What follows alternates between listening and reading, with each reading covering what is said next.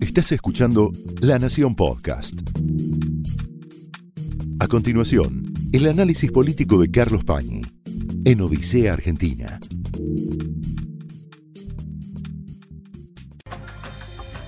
Muy buenas noches, bienvenidos a Odisea. Bueno, hubo una elección ayer en Mendoza, por la gobernación de Mendoza, que es una elección como todas las elecciones provinciales, que en general son muy difíciles de ser decodificadas fuera justamente de las coordenadas de la agenda provincial. Uno siempre está expuesto a cometer errores si extrapola los significados de esa discusión, en este caso entre mendocinos, a la escala nacional de la vida pública, si quieren nacionalizar la elección. Hecha esta salvedad, el resultado de la elección en Mendoza, por algunas peculiaridades de los actores que intervienen en esa disputa, tiene una proyección importante sobre la política nacional y sobre todo sobre el futuro de la política, especialmente si uno parte de la hipótesis, que parece la más probable, de que lo que viene es un gobierno kirchnerista encabezado por Alberto Fernández y Cristina Kirchner.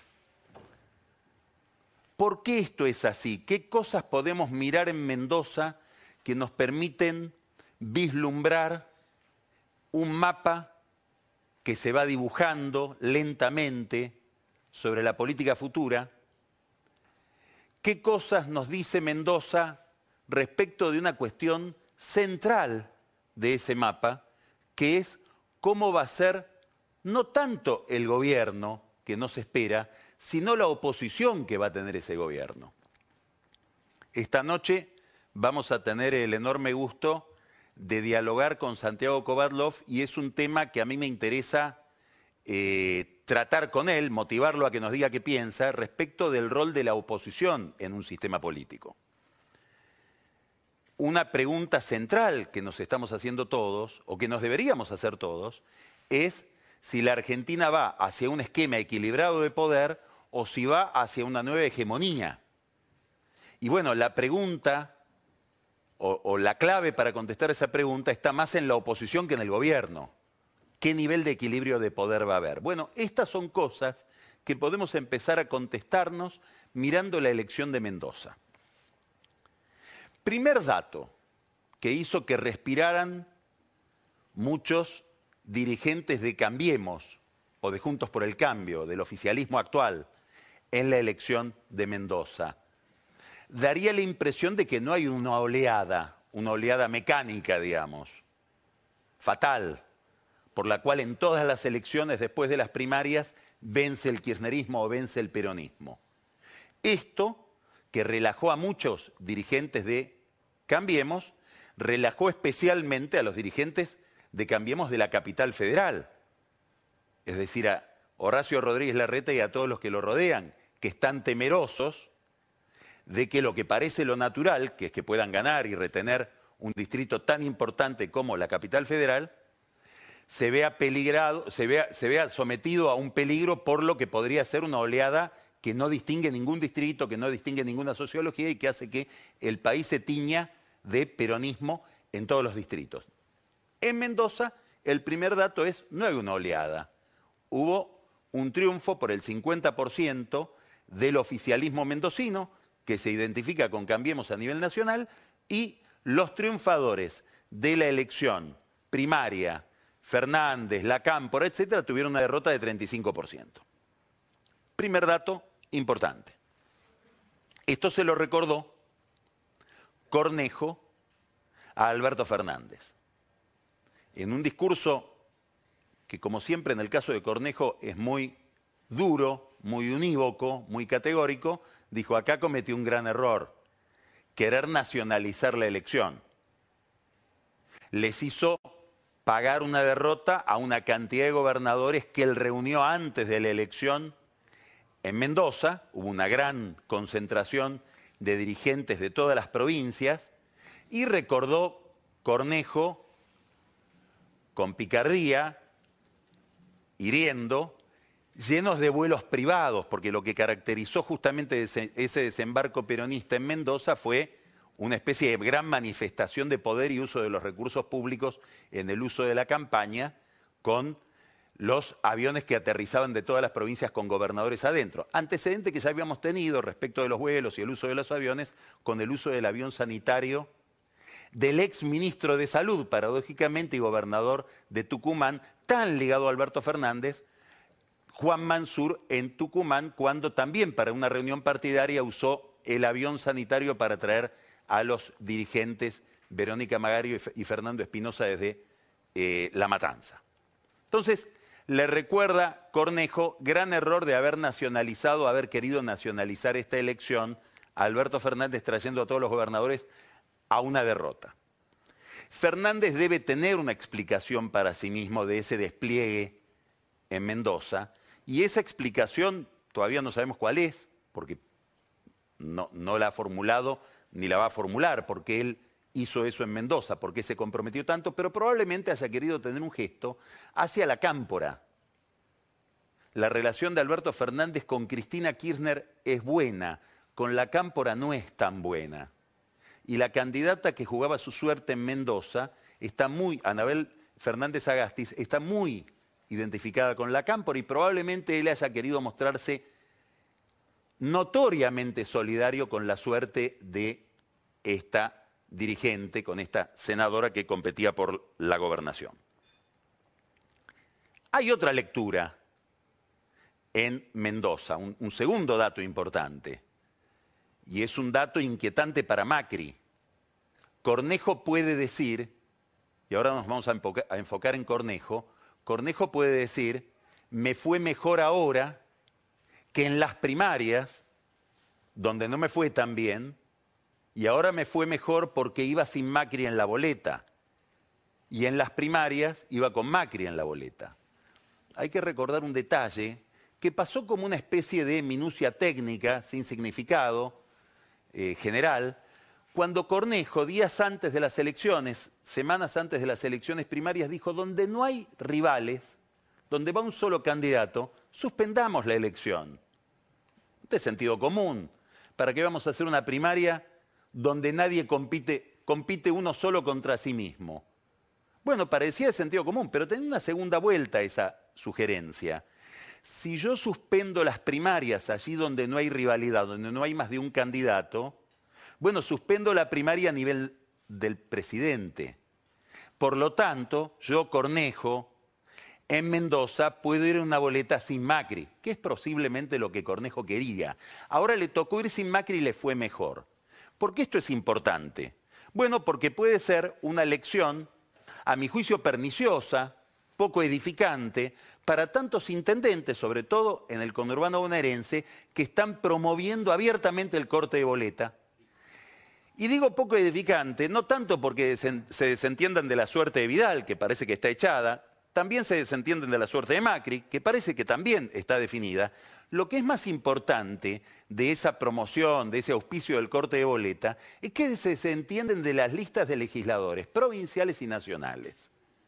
Y parece haber en estos dirigentes una gran negligencia respecto de cuál va a ser justamente lo que decíamos al comienzo, el equilibrio de poder en el Congreso. ¿Qué vigor, qué consistencia, qué densidad va a tener la oposición a lo que presumimos puede ser probablemente un gobierno de Alberto Fernández? Eso es lo que está en el fondo detrás del llamado a cortá boletas, salvame a mí, desentendete del resto, vos, elector. Bueno, si a los radicales y dirigentes de Cambiemos, Coalición Cívica, PRO, etcétera, de Mendoza le fue mejor sin Macri, esa puede ser una lección que puedan estar tomando tantos otros dirigentes que compiten el 27 de octubre y que piensan que les puede ir mejor sin Macri. Esto, que es el sueño de ir a la elección sin Macri, el sueño de Cornejo, no es solamente o no fue solamente el producto de una táctica electoral ocasional en Mendoza y ni siquiera yo diría fue fruto del oportunismo.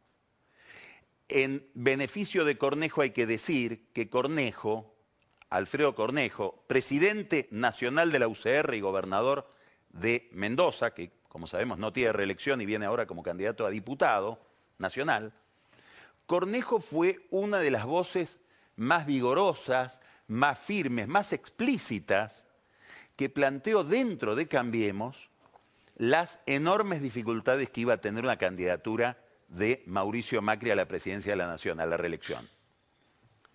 Cornejo fue uno de los que más abiertamente planteó la necesidad de armar una interna dentro de Cambiemos. Se hablaba de traerlo a La Baña. La Baña no quería ir a una interna con Macri, pero probablemente hubiera querido ir a una interna con Vidal. Se habló del plan B corta con Vidal. todos esos experimentos, todas esas hipótesis, detrás de las cuales estaba la enorme dificultad que iba a tener el presidente para ir a competir por la reelección en el marco de un proceso recesivo muy doloroso, todo eso tuvo como principal vocero y como principal dirigente a Cornejo dentro del radicalismo. Tanto que él llevó esas posiciones a la Convención Nacional del Radicalismo. Bueno, ¿por qué esto es importante? Porque Cornejo es un aliado. Ahora vamos a ir viendo una secuencia de relaciones que nos van a ir mostrando el nuevo mapa que se está configurando. Cornejo es un aliado importantísimo del radicalismo de la capital. Por eso estaba Lustó en Mendoza, con un protagonismo muy importante, diciendo algo durísimo. Lustó dijo, lo de Mendoza demuestra que si la gestión es buena, la gente la convalida con el voto es un mensaje a favor de la reta, a quien él está asociado como candidato a senador, y es un mensaje en contra de Macri, que no hay que ser muy inteligente para decodificar. Hay una alianza entonces entre el radicalismo de Mendoza, que acaba de triunfar, y el radicalismo de la capital. Lustó, Enrique Nosiglia, Emiliano Jacobiti, un radicalismo que tiene una tensión muy fuerte con Elisa Carrió y un radicalismo que en la figura de Lustó también buscó hasta último momento ver si había una alternativa a Macri para ofrecerle a la sociedad argentina y tener mayor competitividad electoral. Eso quedará en el terreno de las ucronías, de las cosas que no pasaron en el tiempo. Pero nos habla de un grupo político dentro de Cambiemos que tiene una lectura del proceso político-económico desde hace más de un año, diciendo esta política económica nos va a llevar a un gran conflicto con la clase media, Macri se está equivocando. Vuelvo a Cornejo. Es el que dijo eso en abril del año pasado, cuando se planteó la primera discusión sobre el aumento de tarifas de los servicios públicos. Y lo volvió a repetir después de la devaluación en septiembre del año pasado. En ambos casos, Cornejo se hizo cargo de una tesis que parece haber triunfado en los hechos, que es que una política económica que no contempla el ajuste recesivo que cae sobre los sectores medios está destinada a fracasar electoralmente. Bueno, esta lectura, esta interpretación de los hechos es la que empieza a tomar poder dentro de Cambiemos. ¿Por qué empieza a tomar poder dentro de Cambiemos? Porque hay que prestarle atención ahora a los radicales, por una razón muy sencilla. La morfología de Cambiemos va a cambiar, se va a modificar el PRO tiene un peso específico determinado dentro de esa coalición. Si gobierna la nación, gobierna la provincia de Buenos Aires y gobierna la ciudad de Buenos Aires. Y otro peso específico si pierde la nación y la provincia de Buenos Aires. Los radicales que ayer se vieron reflejados en la victoria de Cornejo dicen ahora queremos tener una voz más poderosa en la futura coalición que va a ser muy probablemente la futura oposición. Entonces aquí se plantea una cuestión concreta quién va a ser el presidente del bloque radical dentro de la coalición Cambiemos o Juntos por el Cambio que va a enfrentar a Alberto Fernández y Alberto Fernández, como todo parece indicar, terminan la presidencia. Bueno, Cornejo aspira a ese lugar. Cornejo quiere ser el presidente del bloque del radicalismo en la coalición Cambiemos. Quiere también ser el presidente del interbloque de Cambiemos. Hoy el presidente del bloque radical y el presidente del interbloque Cambiemos es la misma persona, Mario Negri. Bueno, Cornejo quiere reemplazar a Mario Negri. el presidente del bloque del PRO, que viene,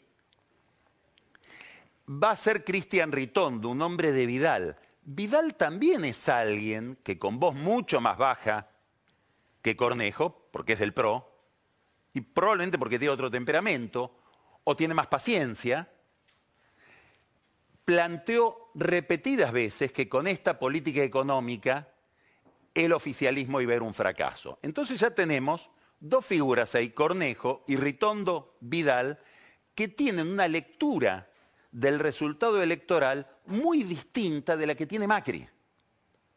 Porque si uno lo hipnotizara a Macri y le quitara a Macri el discurso obligado que él tiene para la, la, campaña electoral, muy probablemente Macri pensaría o diría que él se equivocó muy poco, que esta política económica no solo era la correcta, era la única posible, como la ley de gravedad, lo decía en esos términos hasta hace poco tiempo, y si no triunfó es porque le faltó tiempo, por incomprensión de la sociedad argentina y sobre todo porque Alberto Fernández representa un enorme riesgo político para el mercado porque es el caballo de Troya de Cristina Kirchner, esta es la tesis Macri, y además porque promovió, sigo expresando la tesis Macri, una especie de golpe de mercado al decir yo quiero el dólar alto y quiero una deuda reestructurada.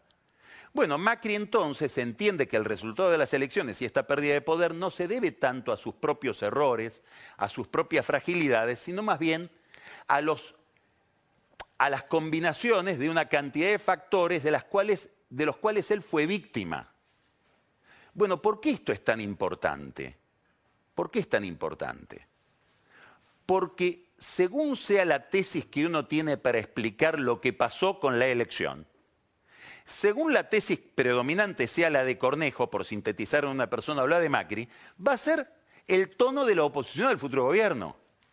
No es lo mismo plantarse frente a Fernández pensando que Fernández le hizo un golpe de mercado o trató de promover un golpe de mercado sobre el actual gobierno, que plantarse frente a Fernández pensando que el actual gobierno llevó una política económica equivocada que lo llevó a la derrota.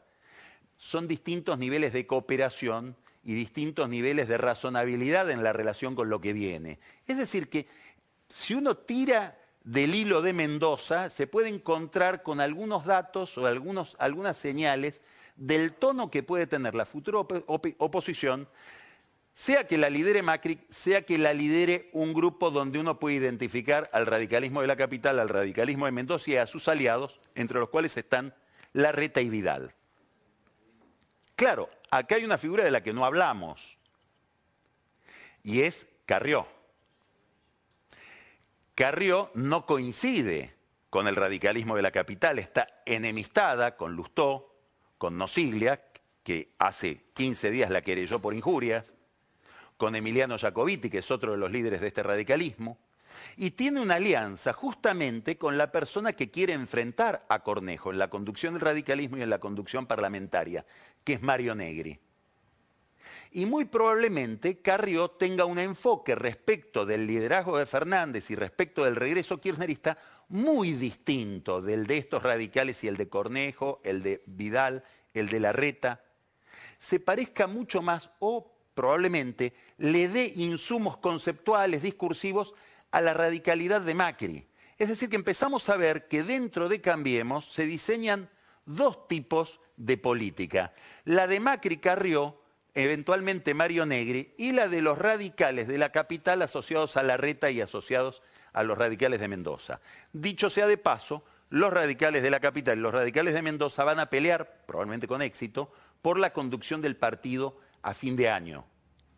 Y en esa conducción puede estar Cornejo, puede haber otro radical, puede estar, esto sería una novedad interesante por las características de esta figura, puede estar Nosiglia como presidente del partido, como vicepresidente, como secretario general. Es decir, empieza a haber una política distinta dentro de Cambiemos que la política predominante en estos cuatro años, que por razones obvias fue muy subordinada a las posiciones de Macri. Empieza entonces una discusión interna dentro de Cambiemos con Carrió como protagonista que nos hace preguntar por una cuestión importantísima, importantísima. hasta dónde este debate va a afectar la cohesión del grupo, o lo que vamos a ver es que a raíz de este debate va a haber fragmentación, sobre todo en la Cámara de Diputados. Son dos mundos distintos para la Argentina en su conjunto. No es lo mismo un peronismo kirchnerista enfrentado a una oposición fragmentada que enfrentado a una oposición unificada. ¿Por qué? Porque el vamos por todo de Cristina Kirchner del año 2012 o 2011 no nació porque se le ocurrió en el 2011 o el 2012. Muy probablemente Cristina Kirchner quería ir por todo desde que tenía 17 años y empezó a militar en la Universidad de La Plata. la novedad del 2011 tampoco fue que sacó 54% de los votos. La novedad del 2011 es que sacó 37 puntos de diferencia frente a Hermes Wiener. ¿Por qué? Por la fragmentación que había en la oposición. Quiere decir que la pregunta por la hegemonía o la no hegemonía, la pregunta por la eventualidad de un reflujo autoritario o no, no está en el oficialismo, está más bien en la oposición y toda esta discusión que estamos describiendo es crucial para entender si va a haber cohesión o no en esa oposición. Y en el fondo en Mendoza empieza a haber respuestas para esta pregunta. Alberto Fernández tuvo una conversación telefónica con Fernández Agasti, con la derrotada de Mendoza. En esa conversación telefónica le dijo, te quiero, te, quiero cerca, probablemente la incorpore en alguna función de gobierno, va a ser una más del elenco de mujeres que él piensa tener, donde están María Eugenia Bielsa, Victoria Donda, Cristina Álvarez Rodríguez, Victoria Tolosa, que es, eh, fue candidata a intendenta en La Plata y es la esposa de un íntimo amigo de él como es Enrique Albistur, Marcela Lozardo, que es una figura que está con Fernández de hace muchísimo tiempo, gravitante en el terreno judicial, y ahora es motivo de una polémica porque reapareció extrañamente Javier Fernández, un operador bastante tenebroso de la justicia, manejado siempre por Estiuso, que lo reconoció su propio operador, diciendo Marcela Lozardo, la amiga de Alberto Fernández, su esposo es jefe de la Comisión de Disciplina de Boca, es Angelici. Curioso que desde el propio peronismo empiece un fuego amigo sobre Fernández, probablemente desde las sombras de este uso, para descalificar a Marcela Lozardo, que va a tener un rol importante, sea en la Secretaría Legal y Técnica, sea en el Ministerio de Justicia. ¿Qué significa Mendoza para Alberto Fernández? En principio significa lo que decíamos al comienzo, que no hay oleada.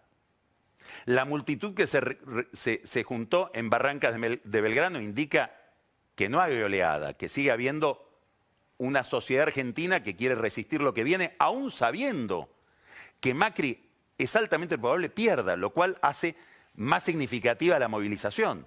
La del 24 en la Plaza de Mayo probablemente interpele más a Alberto Fernández que a Macri. Es decir, una sociedad que le está poniendo un límite conceptual y a la que él le responde. ¿Por qué? Porque dice yo quiero más institucionalidad, no soy el retorno de lo mismo. Le hizo un homenaje a Esteban Rigue en la Facultad de Derecho, levantando valores muy distintos de los valores que en relación con la justicia tuvo el kirchnerismo, sobre todo el kirchnerismo de Cristina Kirchner. Empieza Fernández a decir, como adoptando una agenda del otro, de esto me interesa mucho hablar con Santiago Kovadlov después. Quiero funcionarios honestos. Está pensando en llevar, y me parece que es una muy buena noticia, a Gustavo Vélez, ya que hablamos de Estiuso, perseguido por Estiuso, a la Casa de Gobierno en, algún rol. Digamos, Fernández, por el resultado de Mendoza y por la movilización social que hay hoy alrededor de Macri y de Cambiemos, tiene que tener en cuenta la agenda del otro e interpretar de alguna manera esa demanda que tiene que ver no tanto con la economía como con la institucionalidad. Él pareciera estar pensando en lo que pensaba en el 2007, cuando en el año 2007 el kirchnerismo decidió postular a Cristina, en vez de promover la reelección de Néstor Kirchner, el principal abogado de la candidatura de Cristina Kirchner era Alberto Fernández. Y Alberto Fernández sostenía en aquel momento, un poco en contradicción con estos personajes como Javier Fernández, que acaba de nombrar este operador judicial que aparece en esta entrevista que mencioné en la revista Crisis, decía, tenemos que cortar con esto, tenemos que cortar con esta tendencia de desprecio por la institucionalidad y eso solo lo podemos hacer si vamos con Cristina y no con Néstor. Obviamente esto lo decía en voz baja, delante de periodistas, empresarios, embajadores, no era su discurso público. Pero el planteo era, vayamos con Cristina, que va a representar la etapa de prolijidad institucional, de mejora de la calidad en el manejo del poder, que Kirchner no puede representar porque Kirchner está en una deriva autoritaria que va a hacer que se lleve puestas las instituciones. La historia tuvo otras ideas. Cristina Kirchner en algunos aspectos mejoró, en otros empeoró notoriamente lo que había sido la experiencia de su esposo. Y hoy daría la impresión de que Fernández nos está invitando a que le creamos otra vez, propone otra vez lo mismo, y dice que ahora va a ser él el que va a encarnar esa, ese salto de calidad proveniente desde el peronismo, proveniente desde el kirchnerismo, nos ofrece en el fondo la posibilidad de acompañarlo como Sociedad Argentina al 2007, porque él se propone corregir la historia. Esto fue el análisis político de Carlos Pañi en Odisea Argentina, un podcast exclusivo de la Nación. Escucha todos los programas de La Nación Podcast en www.lanacion.com.ar. Suscríbete para no perderte ningún episodio. Estamos en Spotify, Apple Podcast, Google Podcast y en tu reproductor de podcast favorito. Seguí escuchando La Nación Podcast.